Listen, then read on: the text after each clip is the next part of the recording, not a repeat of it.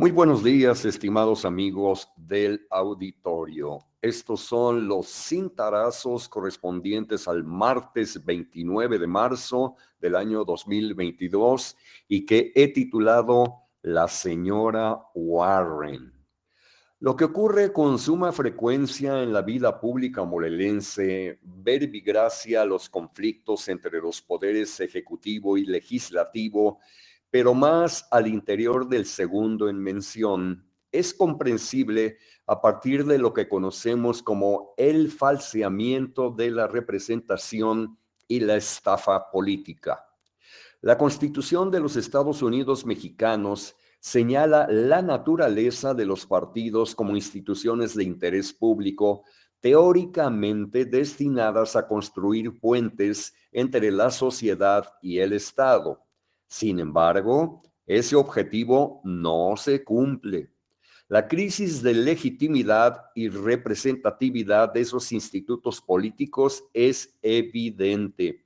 Ninguno ha abandonado sus viejas prácticas antidemocráticas y las pugnas internas para darle cabida a una auténtica reivindicación social en tanto los ciudadanos buscan otros canales para manejarse autónomamente libres del corporativismo de antaño. Muchos personajes han adoptado la típica actitud de los transfugas, la cual también se, se, explica a partir de las siguientes asignaturas pendientes. Deficiente sistema de partidos y crisis en los mismos, falta de mejores normas para las organizaciones políticas, ausencia de canales de comunicación e información entre los representantes populares y sus representados, pobre nivel de desarrollo y fomento de la cultura política, excesiva proliferación de políticos improvisados, nulo nivel ideológico en los partidos, ambición de grupos o personal, intereses electoreros, estrategias anticipadas de los tránsfugas o traidores, oportunismo, falta de resistencia política y poca identidad dentro de un sistema político. El ciudadano, con su voluntad política modificada, queda en situación de indefensión. Se debilita el sistema de partidos, la correlación de fuerzas resultantes de las elecciones sufre cambios con saldo negativo para los elementos del sistema, se favorece la corrupción y aumenta la incredulidad social sobre e, la élite política. Así las cosas, los tránsfugas o traidores deambulan de un lugar a otro, asemejándose a la señora Warren. Pero, ¿quién es ella? ¿Quién es la señora Warren? Es la protagonista central de la novela titulada La profesión de la señora Warren, escrita por George Bernard Shaw en 1893. No necesito citar hoy los nombres de quienes sobre la arena pública proyectan una actividad igual, pues son de sobra conocidos por nuestra sociedad. Pero sí es importante citar lo que Bernard Shaw explicó en torno a una de sus obras más sobresalientes. Él dijo, Escribí la novela para llamar la atención a la verdad de que la prostitución es causada no por depravación femenina, y libertinaje masculino, sino simplemente por la falta de recursos, autoestima y sustento que reciben tan vergonzosamente las mujeres, sobre todo las más pobres, que se ven obligadas a recurrir a la prostitución para mantener el cuerpo y el alma juntos. Esto lo dijo el 28 de abril de 1898 a The Daily Chronicle.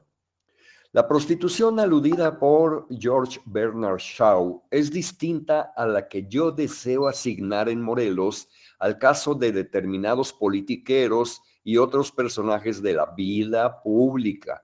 Se trata de la prostitución política, término que puede y debe ser adaptado a quienes abrevaron en un partido político, pero ahora comulgan con otro, o a quienes se autonombran políticos ofertando una cosa, pero haciendo otra, patentizando que están en la política por conveniencia económica, como quien presta su cuerpo a cambio de dinero en política y quien presta su imagen, sus ideas y postulados a, cambia, a cambio de prebendas, de recursos, de lana.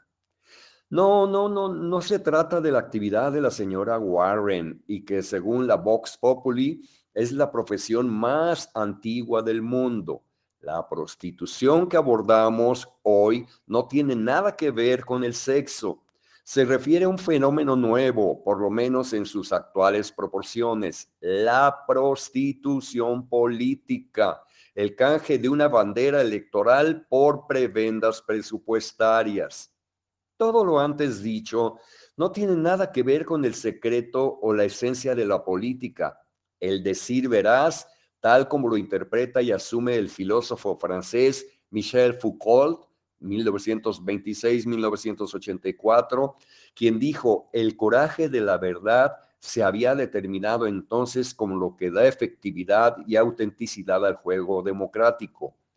Es la ética del gobernante lo que hace eficaz a la política y al gobierno y es lo que quiere expresar Platón con su rey filosófico y Confucio con su idea de que quien no puede gobernar su vida no tiene derecho a gobernar la de los demás.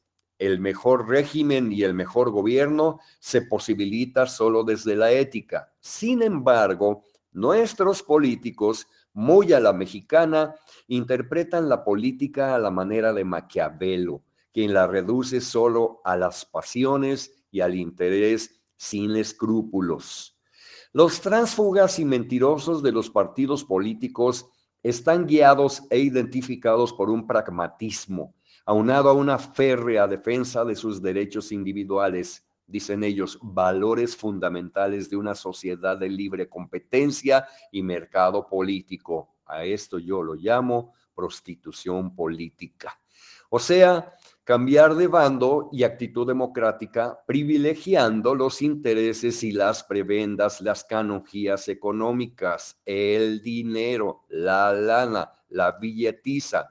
Y puede perfectamente ser señal no solo de buen gusto, sino de estricta dignidad para con determinados presupuestos de justicia que pueden entenderse lesionados en el desarrollo del tiempo.